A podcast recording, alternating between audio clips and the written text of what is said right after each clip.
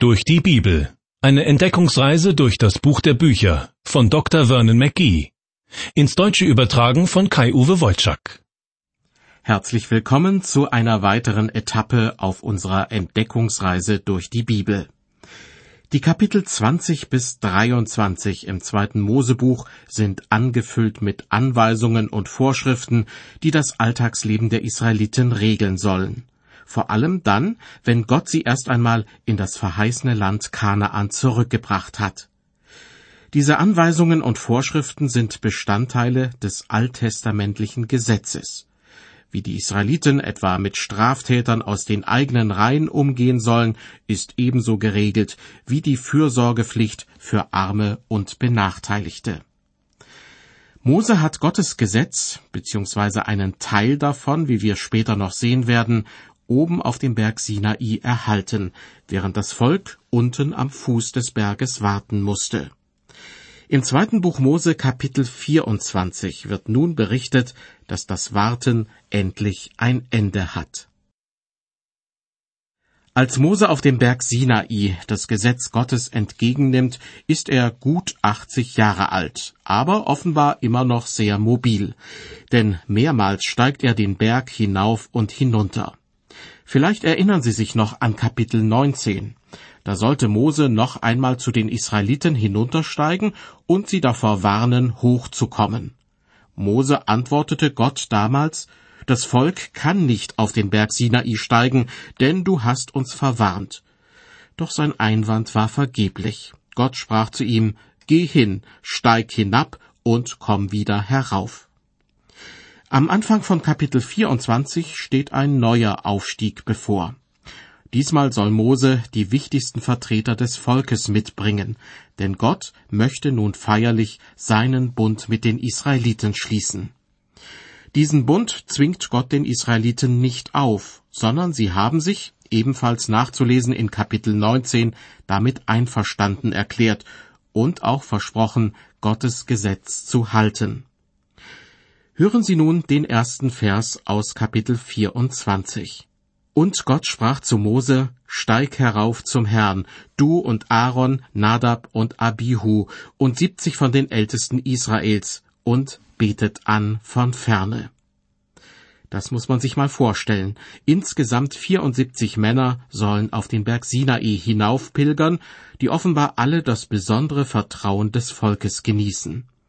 Doch noch bevor sie sich aufmachen, wird ihnen mitgeteilt, dass sie Gott dort oben nur von ferne anbeten sollen. Das heißt, Gott hält diese Männer auf Distanz. Sie sollen spüren, dass sie vor ihm ganz gewöhnliche Menschen sind, auch wenn sie unter den Israeliten ein hohes Ansehen genießen. Leben unter dem Gesetz bringt es eben mit sich, dass Menschen danach beurteilt werden, ob sie Gottes Ansprüchen genügen können. Besonders gut scheinen diese Männer trotz ihres prominenten Status im Volk nicht abzuschneiden. Im Gegensatz dazu können Christen von einem Leben unter der Gnade profitieren. Paulus schreibt im Epheserbrief Jetzt aber in Christus Jesus seid ihr, die ihr einst ferne wart, nahe geworden durch das Blut Christi. Das heißt, Jesus Christus hat die große Kluft, die zwischen Gott und dem Menschen natürlicherweise besteht, geschlossen.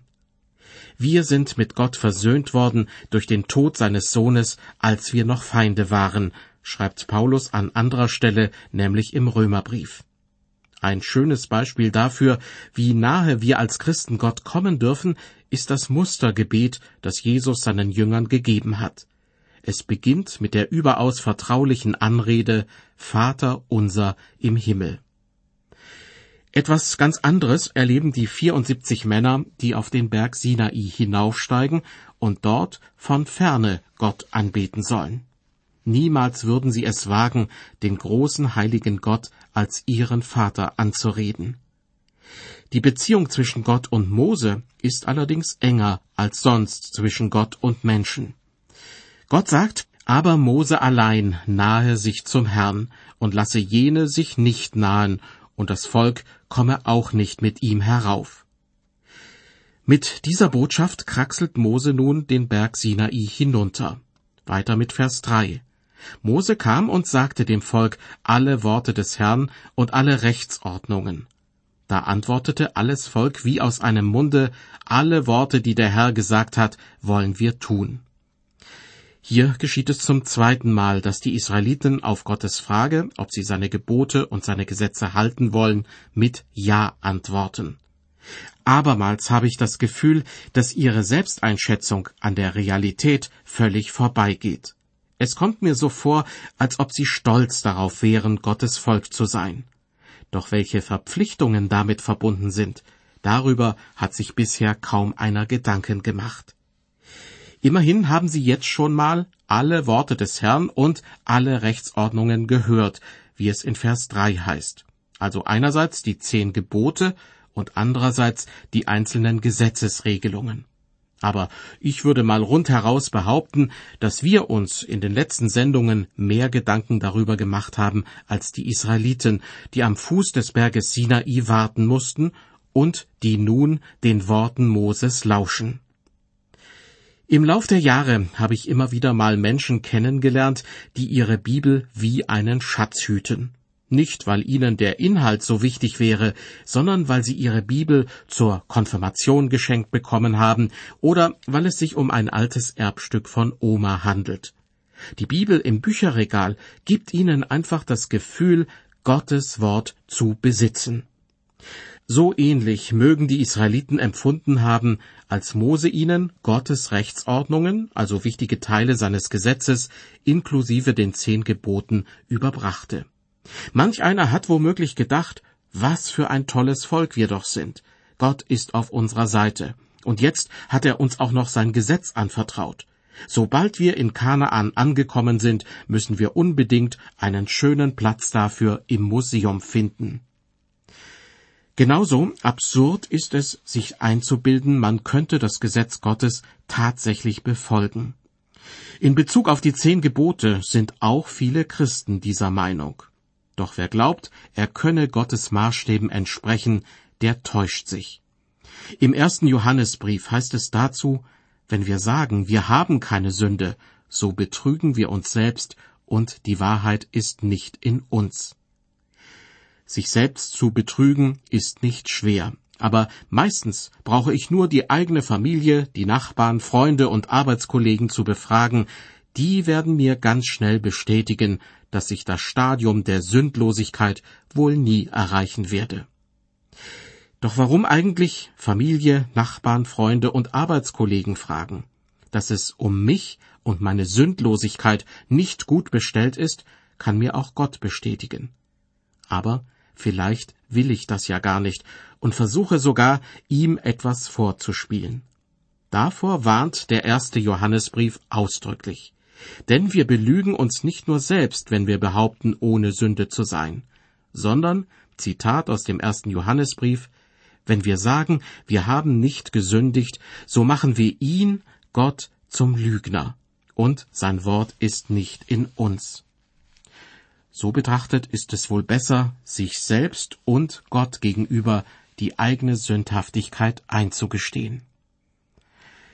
Zurück zu den Israeliten, die von Mose mitgeteilt bekommen haben, welche Rechtsordnungen Gottes sie einhalten sollen. Wie gesagt, für meinen Geschmack reagieren sie eine Spur zu selbstsicher, als sie sagen, alle Worte, die der Herr gesagt hat, wollen wir tun. Nun ja, ihre gute Absicht will ich Ihnen aber nicht absprechen. Ich komme zu den Versen vier bis sieben. Bitte beachten, in Vers vier wird erwähnt, dass Mose das Gesetz, das er von Gott erhalten hat, niederschreibt. Bis zu diesem Zeitpunkt musste sich Mose alles merken und darauf vertrauen, dass Gott ihm zur Seite stehen würde, wenn er etwas vergessen sollte. In den Versen vier bis sieben wird also berichtet, da schrieb Mose alle Worte des Herrn nieder und machte sich früh am Morgen auf und baute einen Altar unten am Berge und zwölf Steinmale nach den zwölf Stämmen Israels und sandte junge Männer von den Israeliten hin, dass sie darauf dem Herrn Brandopfer opferten und Dankopfer von jungen Stieren. Und Mose nahm die Hälfte des Blutes und goss es in die Becken, die andere Hälfte aber sprengte er an den Altar. Und er nahm das Buch des Bundes und las es vor den Ohren des Volks. Und sie sprachen, alles, was der Herr gesagt hat, wollen wir tun und darauf hören. Erneut stoßen wir auf das Versprechen, alles, was der Herr gesagt hat, wollen wir tun und darauf hören. Ich nehme den Israeliten ja gerne ab, dass sie die besten Absichten hegen, aber warum haben sie nicht gesagt, mit Gottes Hilfe wollen wir alles dran setzen, sein Gesetz zu halten? Der natürliche Mensch glaubt, er könne Gott gefallen. Aber das kann er nicht. Weder Sie noch ich noch irgendein anderer Mensch kann Gott gefallen. Denn niemand ist von sich aus dazu fähig, Gottes Maßstäben gerecht zu werden. Allzu oft vergessen wir einfach, dass wir in Gottes Augen Sünder sind, ein Teil der gefallenen Schöpfung. Wenn Sie daran zweifeln, dann schauen Sie sich nur in der Welt um und achten Sie darauf, was um Sie her passiert. Überall gibt es Neid und Streit, Lug und Betrug, Krankheit, Armut und Krieg. Wir sind ein Teil der gefallenen Schöpfung, obwohl sich diese Schöpfung natürlich auch von ihrer schönen Seite präsentieren kann. Für wichtig halte ich es, dass wir unsere Situation nicht schön reden. Wer so tut, als ob alles in bester Ordnung wäre, der lehnt nämlich die Hilfe, die uns von außen, von Jesus Christus angeboten wird, ab. Im Römerbrief schreibt der Apostel Paulus, da ist keiner, der gerecht ist, auch nicht einer. Aber, und jetzt zitiere ich Paulus aus dem zweiten Korintherbrief, aber Gott hat den, der von keiner Sünde wusste, nämlich Jesus Christus, für uns zur Sünde gemacht, damit wir in ihm die Gerechtigkeit würden, die vor Gott gilt. Zurück zu unserem Bibeltext im zweiten Mosebuch Kapitel 24. Dort haben wir erfahren, dass die Israeliten zu Gottes Ehren Opfer darbringen und dass Mose das niedergeschriebene Gesetz Gottes noch einmal vorliest. In Vers 7 wird es das Buch des Bundes genannt. Denn das Gesetz, das aus den zehn Geboten und vielen Rechtsordnungen besteht, ist gewissermaßen der Vertragstext, auf dessen Grundlage der Bund geschlossen wird. Weiter mit Vers 8. Da nahm Mose das Blut und besprengte das Volk damit und sprach, Seht, das ist das Blut des Bundes, den der Herr mit euch geschlossen hat, aufgrund aller dieser Worte. Noch bevor Gottes Gesetz, zu dem auch verschiedene Opfervorschriften gehören, richtig in Kraft getreten ist, werden die Israeliten mit Blut besprengt. Dieses Blut ist ein Zeichen dafür, dass anstelle eines schuldig gewordenen Menschen ein Tier sterben musste. Auf Menschen in der heutigen Zeit mag das abstoßend wirken. Aber wir kommen nicht umhin, uns mit dem Opfergedanken zu beschäftigen, denn sonst bleibt uns auch ein Teil der neutestamentlichen Botschaft fremd. So heißt es etwa im Hebräerbrief über die Zeremonie an der Stiftshütte, von der in der nächsten Sendung die Rede sein wird. Es wird fast alles mit Blut gereinigt nach dem Gesetz, und ohne Blutvergießen geschieht keine Vergebung. An dieser Aussage, ohne Blutvergießen geschieht keine Vergebung, hat sich bis zum Kreuzestod Jesu nichts geändert. Es muss ein Leben geopfert und eine Strafe bezahlt werden, bevor einer von uns in den Himmel kommen kann. Weiter in unserem Bibeltext ab Vers 9. Sie erinnern sich, Mose hatte von Gott gesagt bekommen, dass er mit seinem Bruder Aaron, mit Nadab und Abihu, den Söhnen Aarons, und mit siebzig Vertretern des Volkes auf den Berg kommen sollte. Und alle außer Mose sollten, wie es hieß, von ferne anbeten. Ab Vers 9 wird nun berichtet, da stiegen Mose und Aaron, Nadab und Abihu und siebzig von den Ältesten Israels hinauf und sahen den Gott Israels. Unter seinen Füßen war es wie eine Fläche von Saphir und wie der Himmel, wenn es klar ist. Nanu, werden manche Christen sagen, wenn sie diese Verse hören oder lesen.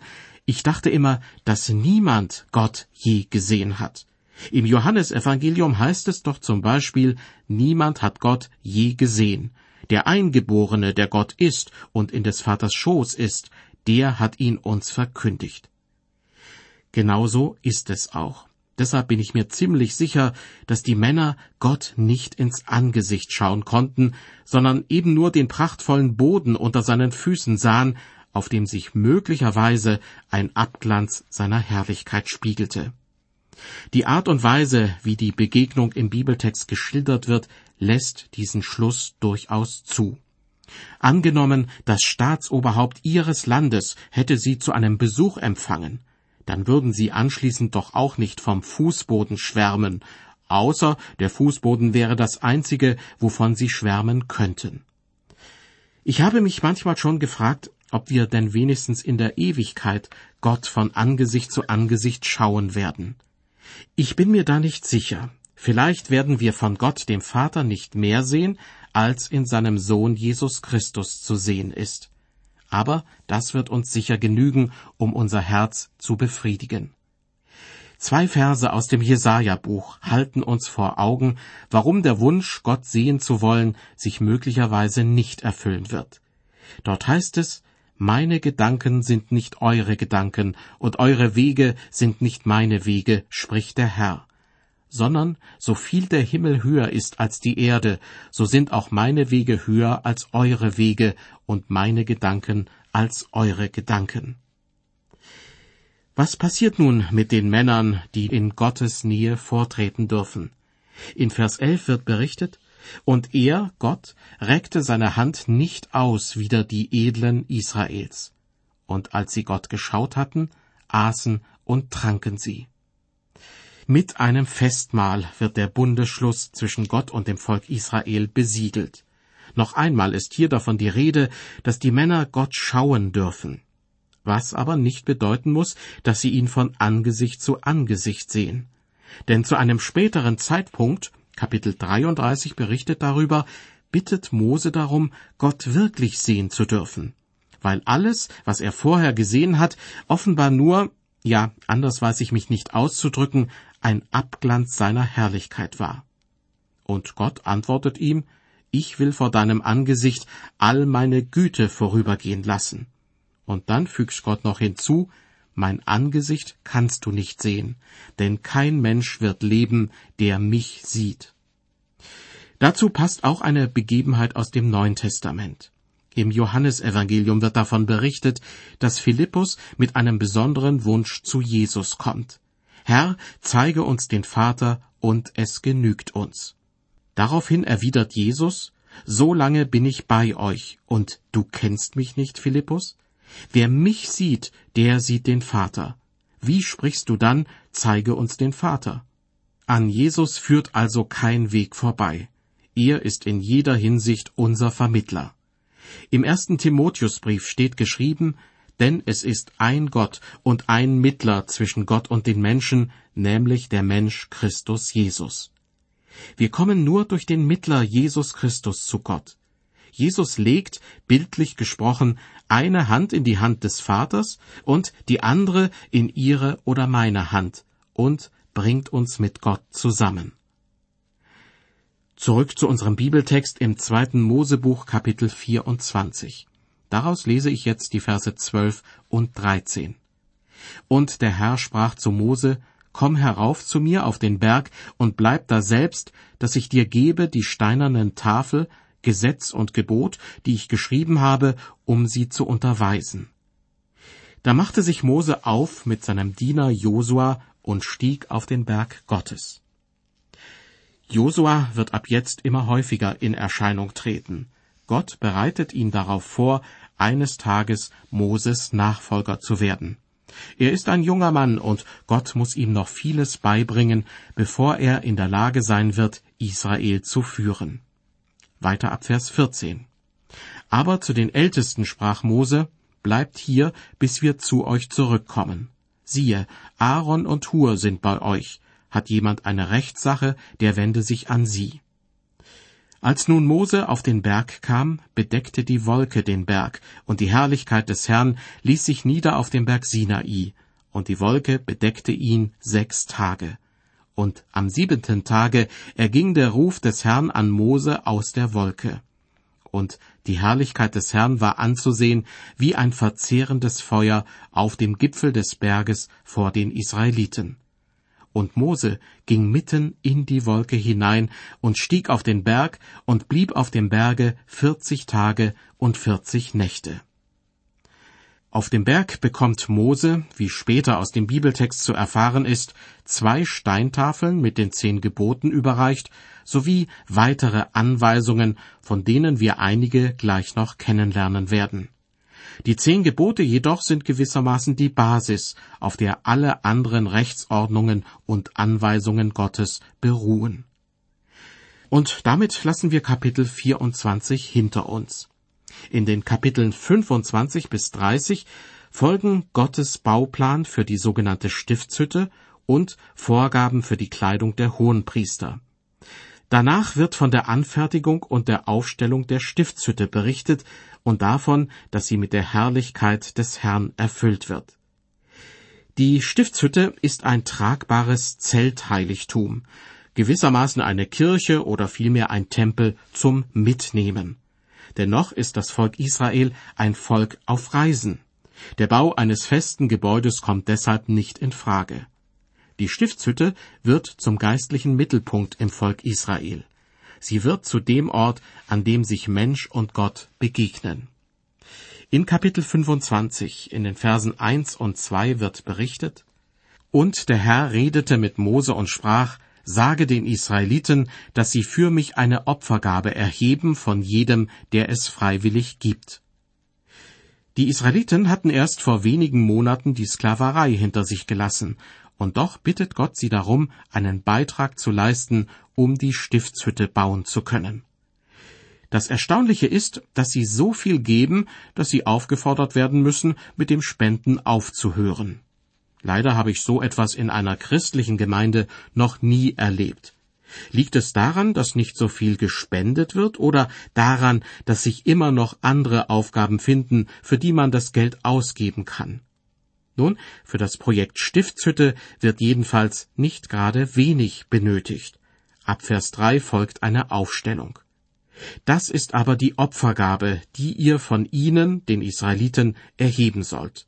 Gold, Silber, Kupfer, blauer und roter Purpur, Scharlach, feine Leinwand, Ziegenhaar, rot gefärbte Widderfelle, Dachsfelle, Akazienholz, Öl für die Lampen, Spezerei zum Salböl und zu wohlriechendem Räucherwerk, Onyxsteine und eingefasste Steine zum Priesterschurz und zur Brusttasche. Hui, wird mancher denken, woher sollen die Israeliten diese Sachen mitten in der Wüste herbekommen? Nun ja, als sie aus der Sklaverei freikamen, hatten sie die Ägypter zur Kasse gebeten und eine Art Lohnnachzahlung verlangt denn viele Jahre hatten sie für die Ägypter ohne angemessenen Lohn gearbeitet. Im zweiten Mosebuch Kapitel 12 wurde berichtet, dazu hatte der Herr dem Volk Gunst verschafft bei den Ägyptern, dass sie ihnen willfährig waren, und so nahmen sie es von den Ägyptern zur Beute.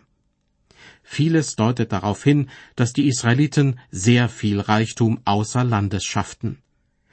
Die Stiftshütte war nach ihrer Fertigstellung gar nicht so besonders groß, weil sie auf dem Marsch durch die Wüste mitgeführt werden sollte. Aber sie wurde kunstvoll und prächtig ausgestattet. Weiter ab Vers 8. Gott spricht zu Mose, und sie sollen mir ein Heiligtum machen, dass ich unter ihnen wohne. Genau nach dem Bild, das ich dir von der Wohnung und ihrem ganzen Gerät zeige, sollt ihr's machen. Wohnung und Wohnen heißt in diesem Zusammenhang nicht, dass Gott seinen Lebensmittelpunkt in dieses Zeltheiligtum verlagern und nur noch selten an anderen Orten anzutreffen sein wird. Das wäre sehr menschlich gedacht. Aber Gott sagt den Israeliten zu, dass die Stiftshütte ein Ort der Begegnung werden soll. Ein Ort der Begegnung zwischen Gott und Mensch. Ausgerechnet Salomo, der in einer späteren Zeit damit beginnt, einen richtigen Tempel für Gott zu bauen, sagt ganz richtig, wer vermag es, ihm ein Haus zu bauen? Denn der Himmel und aller Himmelhimmel können ihn nicht fassen. Wer bin ich denn, dass ich ihm ein Haus baue, es sei denn, um vor ihm zu opfern? Im Neuen Testament, im Hebräerbrief, wird übrigens behauptet, dass die Stiftshütte der Israeliten nach dem Vorbild einer Stiftshütte im Himmel gestaltet wurde.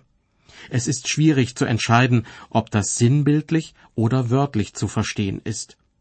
Auf jeden Fall heißt es in Hebräer 8 sinngemäß, die Priester der Stiftshütte dienen in einem Heiligtum, das nur ein Abbild des wahren Heiligtums im Himmel ist. Denn als Mose mit dem Bau der Stiftshütte begann, sagte Gott zu ihm, Achte darauf, dass du alles nach dem Plan machst, der dir hier auf dem Berg gezeigt wurde. Und im darauffolgenden Kapitel, also in Hebräer 9, wird dann sogar noch eine Verbindung zu Jesus Christus hergestellt. Dort heißt es sinngemäß, das irdische Zelt, die Stiftshütte und alles, was sie enthielt, musste durch Blut von Tieren gereinigt werden. Die Stiftshütte im Himmel aber muss durch ein besseres Opfer als das Blut von Tieren gereinigt werden. Jesus Christus ging in den Himmel, um für uns vor Gott einzutreten. Die Stiftshütte, ein prachtvolles Zeltheiligtum, das die Israeliten auf ihrer Wüstenwanderung begleiten wird. Ein Ort der Begegnung zwischen Gott und Mensch. Wie sie aussieht und mit welchen symbolträchtigen Gegenständen die Stiftshütte ausgestattet wird, das ist das Hauptthema in der nächsten Ausgabe der Sendereihe durch die Bibel. Ich hoffe, Sie schalten dann wieder ein. Bis dahin Gottes Segen mit Ihnen.